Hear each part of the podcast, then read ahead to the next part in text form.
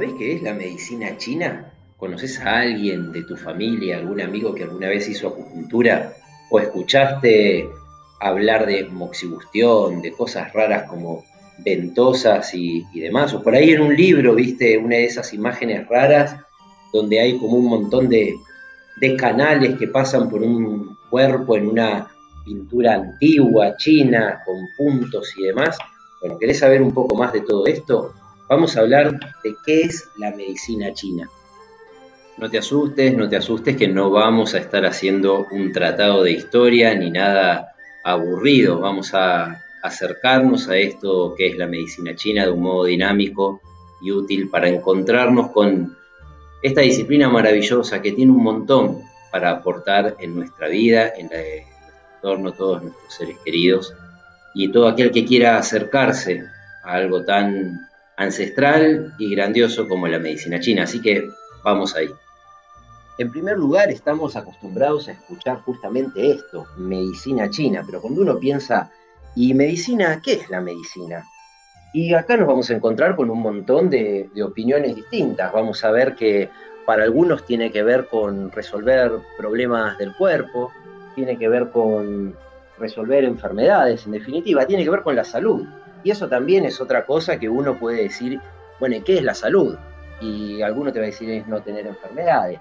Y de repente por allá en los 40, la Organización Mundial de la Salud dijo es un estado de completo bienestar bio, social, ¿no?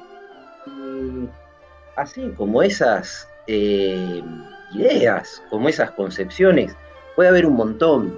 Y es muy importante que vos pienses cuál es tu concepción tu idea de salud. Porque desde ese lugar es entonces que te vas a, mover. Nosotros te podemos tirar algunas ideas, algunas opiniones o reflexiones propias, que no quiere decir que sean las correctas ni las únicas, pero que quizás aporten un poco de luz. Y cuando nosotros pensamos en la salud como la ausencia de enfermedad, de repente nos encontramos con que, y no es solamente eso, porque uno puede no tener enfermedades, pero no estar sano, no, no tener una vida sana. O al revés, uno puede tener una enfermedad muy grave, muy terrible, y sin embargo ser saludable.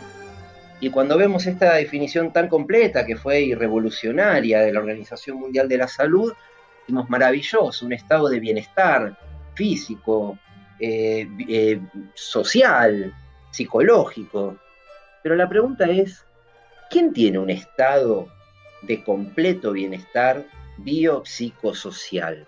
Esto nos puede pasar alguna vez, pero seamos sinceros, todos los días de tu vida vos tenés un estado de completo bienestar biopsicosocial, entonces quiere decir que la mayor parte del tiempo estás enfermo. Entonces quizás no va por ahí. Y de repente nos encontramos con ciertos personajes sabios, eh, genios, con experiencia, como Floreal Ferrara, el gran sanitarista, que nos dice, bueno, no, y en verdad la salud tiene que ver con la capacidad de resolver un conflicto que atenta contra, contra nuestro óptimo vital. Y ahí la cosa empieza a cerrar de otro modo, donde ya no se trata de un estado de completo bienestar, donde ya no se trata de una ausencia de enfermedad, sino de poder, de tener la capacidad de resolver aquellos conflictos que vienen a atentar contra nuestra vida, contra nuestro óptimo vital, y esto, esto abarca todas las, esferas de la vida, abarca la biología, abarca la psicología, las relaciones interpersonales, el contexto social, abarca nuestras finanzas, abarca nuestra economía, porque todo eso, en definitiva, forma una parte constituyente y fundamental de nuestra vida. Y cualquier amenaza que encontremos en alguno de estos aspectos va a estar poniendo en juego de algún modo nuestra salud. Y va a depender de nosotros, de esa capacidad de resolver conflictos, de mantener cierto estado de equilibrio y de salud. Entonces podemos decir que la medicina tiene que ver justamente con poder desarrollar esas herramientas, esas estrategias para resolver aquellos conflictos que de algún modo atentan contra nuestra vida. Esto, sin embargo, no hay que tomarlo de un modo muy, muy simplista, porque tampoco siempre estamos en condiciones de desarrollar estas herramientas, estas estrategias. Ni todos partimos de la misma base, ni de los mismos recursos, pero todos tenemos recursos. Y eso es lo importante, y eso es a lo que tiene que apuntar en definitiva el terapeuta, de la disciplina que sea, sea un médico, sea un terapeuta en medicina tradicional china, sea un psicólogo, en poder ayudar a la persona a desarrollar ciertas herramientas considerando el lugar específico en el que está, porque en definitiva es considerar las herramientas y los recursos que tiene esa persona. Todos contamos con recursos de un modo u otro. Entonces se trata de focalizar y de potenciar esos recursos, de dar estrategias, de dar herramientas y también de luchar contra un contexto muchas veces y un sistema que parece querer como limitarnos estas herramientas. Eh, esto simplemente lo digo para que también quede claro que no es una cuestión simplemente de, bueno, uno desarrolla una herramienta, uno desarrolla... Eh, hay que ver el contexto en el que está cada uno y cómo ese contexto puede ser favorable o jugar totalmente en contra y complicarnos, pero aún así hay que echar ese rayo de luz y considerar que todos tenemos recursos y todos tenemos herramientas. Es ese sutil equilibrio entre ser conscientes de la realidad, del contexto social, de aquellas cosas que escapan a uno y que escapan incluso al médico, al terapeuta, pero tampoco caer en el derrotismo y poder rescatar todo aquello que sí tenemos y pensar, bueno, a ver, con esto que tenemos, ¿qué es lo que podemos hacer? Y entonces desde acá es que la medicina tradicional china, así como otras disciplinas también y otros tipos de medicina, vienen a aportarnos un montón de cosas y, desde lo simple, desde lo natural, podemos decir, desde este camino de vuelta a casa, a darnos herramientas para poder luchar contra aquello, aquellos conflictos que atentan contra nuestra salud, nuestra salud, que atentan contra nuestro óptimo vital. Cuando nosotros hablamos entonces, ahora sí, yendo específicamente a la medicina tradicional china, nos referimos a una disciplina milenaria. Cuando decimos milenaria, todas estas ciencias, estas eh, elaboraciones también culturales de la humanidad ancestrales son muy difíciles de datar, pero podemos más o menos situar a la medicina tradicional china en unos 5.000 o 6.000 años atrás. Fíjense que damos un margen de mil años, como si fuese algo mínimo, pero justamente por esta, por esta dificultad. Sin embargo, tenemos específicamente eh, un gran texto fundacional de la medicina tradicional china que lo podemos situar aproximadamente unos 3.000 años atrás. Es el Huantine Ching o el Tratado de Medicina Interna del Emperador Amarillo. Ya le dijimos que no vamos a hacer una cosa aburrida y historia, así que simplemente mencionarlo. Y también recordar que si bien esa es la base fundacional de la medicina tradicional china, por supuesto la ciencia mucho, la medicina avanzó mucho y se toman los aportes de estos avances también. Entonces tratemos de definir esto de la medicina china, que decir medicina china en verdad es una traducción un poco forzada. La palabra original es Yi y esto cuando uno empieza a analizar el ideograma y los caracteres que componen esta, esta expresión, se encuentra con que es una disciplina que cuenta con normas, que está reglamentada, que por supuesto surge en China, aunque después se va a extender en otros países también del extremo oriente, y que lo que busca es restablecer un estado de equilibrio que se rompió. Y esto lo va a hacer mediante técnicas específicas, como son la acupuntura, como es el masaje, un masaje específico que se llama Tuina, como es la fitoterapia o la administración de hierbas medicinales, con una experiencia y con un conocimiento empírico reunido en miles de años y con una efectividad asombrosa.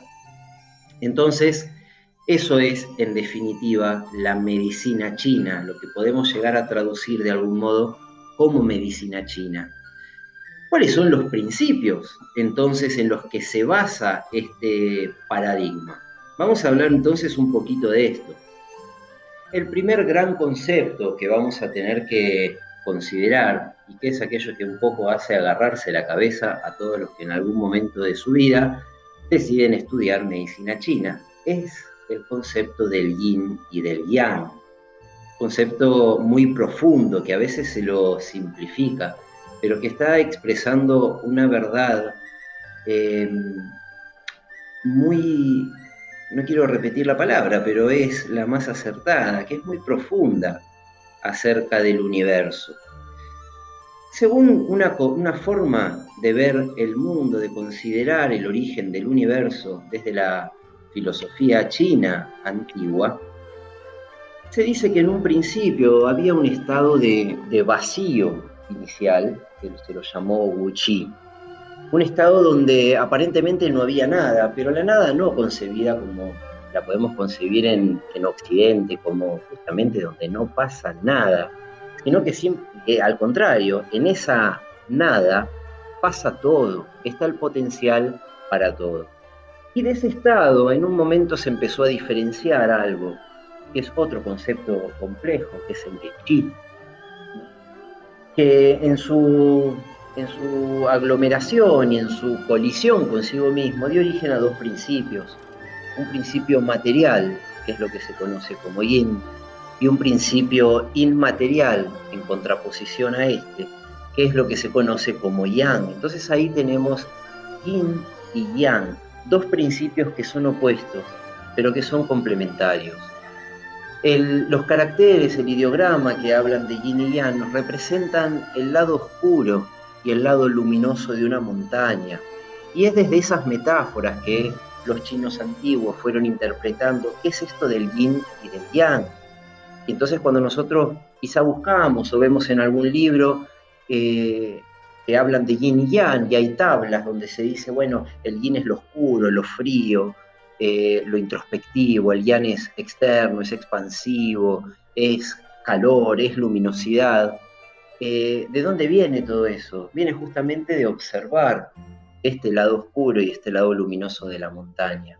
Y no nos quedemos con la mera imagen que viene a decirnos una verdad más profunda que no puede ser expresada en palabras, quizá, porque las palabras quedan, quedan cortas. Y parte de esta verdad que vienen a expresar es que la vida es posible gracias a principios opuestos y complementarios. El día necesita de la noche. Y es posible la vida gracias a que hay día y a que hay noche también. Un modo de ser necesita de otro modo de ser para poder complementarse también. El frío necesita del calor y la vida necesita del frío y del calor. Esto por supuesto son conceptos mucho más eh, complejos, pero ahora no queremos hacer una una charla demasiado exhaustiva sobre esto. Ya vamos a ir viéndolo en otras publicaciones y profundizando en estos conceptos de yin y de yang. Lo fundamental que nos tiene que quedar es que para la medicina china estos dos principios se manifiestan en todo, también en nosotros, y tienen que estar en determinado equilibrio, un equilibrio dinámico, para que nosotros estemos en un estado de armonía y por lo tanto de salud. Cuando este equilibrio entre yin y yang se rompe, entonces sobreviene la enfermedad. Si lo pensamos en un ejemplo muy concreto, nosotros tenemos que tener una temperatura media en nuestro cuerpo, que desde la fisiología occidental decimos entre 36,5 y 37 grados centígrados, donde si el calor es yang y el frío es yin, se están armonizando mutuamente, están en un equilibrio para lograr esa temperatura media. Ahora, si ese calor, ese yang fuese excesivo, se rompe el equilibrio, sube por demás la temperatura y sobreviene la enfermedad. Y de repente una temperatura muy alta sostenida mucho tiempo puede traer graves complicaciones, incluso la muerte. Y lo mismo en sentido opuesto. Si este calor, este yang fuese muy poquito, empieza a bajar, bajar, bajar, baja la temperatura, o si su opuesto, el frío, el yin, comenzara a subir demasiado, bajaría mucho nuestra temperatura y eso tampoco sería un estado compatible con la vida. Entonces, ¿qué es lo que busca la medicina tradicional china? Restablecer ese equilibrio. En la medicina china no tratamos enfermedades.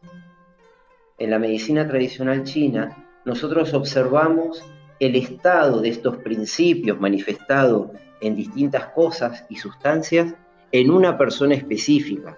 Y lo que buscamos que es restablecer el equilibrio en esa persona específica, restablecer el equilibrio dinámico de yin y de yang en esa persona específica. Por eso es que cada tratamiento puede llegar a ser distinto, dependiendo de a quién le esté pasando lo que está pasando. Justamente porque, repito, no tratamos enfermedades, sino que armonizamos el estado del yin y del yang en una persona concreta. Y entonces ahora viene la pregunta, bueno, ¿y cómo hacemos eso? ¿Y cómo nos damos cuenta de ese estado también? Bueno, son dos temas eh, distintos, eh, muy relacionados, pero tenemos que tratarlos de, de modo separado. El primero es cómo nos damos cuenta, y eso tiene que ver con el diagnóstico. Hay un diagnóstico específico, hay un método diagnóstico específico que incluye una especie de interrogatorio, que incluye la palpación de determinadas zonas, la observación, incluso el escuchar y el oler. Uno en la medicina china tiene que desarrollar esa capacidad de captar con los sentidos toda la información posible y después relacionarla para poder llegar a la conclusión de qué es lo que está pasando en esa persona en la que se rompió el equilibrio, en definitiva. Eso es el diagnóstico. Y lo siguiente, ¿cómo lo restauramos este equilibrio? Eso ya es la terapéutica, es el tratamiento. Bueno, contamos con un abanico de herramientas, quizá la más famosa que casi todos alguna vez habrán oído o habrán visto, o quizá hasta la practicaron, en, eh, la recibieron en alguna sesión, es la acupuntura. es la acupuntura? Consiste en introducir unas agujas muy finas, estériles y descartables. Son 10 veces más finas que una aguja, por ejemplo, para extraer sangre. ¿Y dónde se ubican? En determinados puntos específicos, que son lo que conocemos como puntos de acupuntura. Entender el funcionamiento de estos puntos de acupuntura es algo, es un abismo, es un hermoso abismo, y que desde lo tradicional decimos, bueno, desde esos puntos se accede de algún modo a la fisiología, se accede a lo que podemos decir el chi también, esto que alguna vez se lo tradujo como energía, aunque es una traducción incompleta también, pero es un modo de acceder y regular el funcionamiento, en definitiva, regular el yin y el yang. Esto va después a tener un montón de interpretaciones y reinterpretaciones, por ejemplo, en Occidente, y pensar la conexión que hay eh, entre esos puntos y el sistema nervioso y el sistema inmunológico, en definitiva, entre aquello que las neurociencias fueron vinculando y que hasta hace muy poco se lo concebía como totalmente separado, la mente, la inmunidad, el sistema nervioso y demás. Y así como tenemos la acupuntura, tenemos otras herramientas, la moxibustión, que consiste en aplicar calor en zonas o en puntos específicos, esto suele, este calor suele producirse cuando quemamos una hierba, que es la artemisa, que tiene unas propiedades específicas. Las ventosas, eso que también quizás usaba tu abuela, o escuchaste de alguna abuela acá en Argentina, en el campo, sin tener ninguna conexión con, la cultura china, quizá con un paradigma distinto se las usaba, pero que tiene una función de, de algún modo de extraer cierta plenitud que puede estar en el interior del cuerpo, de un modo general. Otra herramienta que podemos usar también es el masaje tuiná. Esto es un masaje característico, típico y terapéutico chino, que no está únicamente destinado a resolver una contractura, sino a trabajar internamente, a restablecer este equilibrio. Siempre tenemos que pensar en eso. ¿El objetivo cuál es? Restablecer el equilibrio del yin y del yang. ¿Con qué? con todo lo que tenemos a disposición y que los antiguos nos dejaron. La acupuntura, la moxibustión, las ventosas, el masaje chainá, el qigong, esta especie de gimnasia china, pero que va más allá de la gimnasia. Es un entrenamiento interno también, que nos mantiene en salud. La alimentación es fundamental. La alimentación también es fundamental porque uno de algún modo es lo que come también. Y el principio es que la medicina debe ser nuestra comida y nuestra comida debe ser nuestra medicina. Sobre esto hay mucho más para desarrollar y vamos a ir viendo en las próximas en los próximos programas, las próximas entregas, eh, cada una quizás de estas herramientas un poco más en profundidad para conocer eh, esto más de cerca, que es la medicina tradicional china, una disciplina fantástica que trae un montón para aportarnos en nuestra vida, en mejorar nuestra calidad de vida, en ayudarnos a desarrollar herramientas y estrategias para resolver conflictos que atentan contra nuestro óptimo vital. Muchas gracias, ese fue el, el mensaje de hoy y nos esperamos en los próximos también. Cualquier duda, algo que quieran saber, quieren estudiar medicina china, lo que sea, comuníquense con nosotros a info.ecomecargentina.com o pueden visitar también nuestra página web www.ecomecargentina.com y por supuesto también nos van a encontrar en Facebook e Instagram. Hasta la próxima.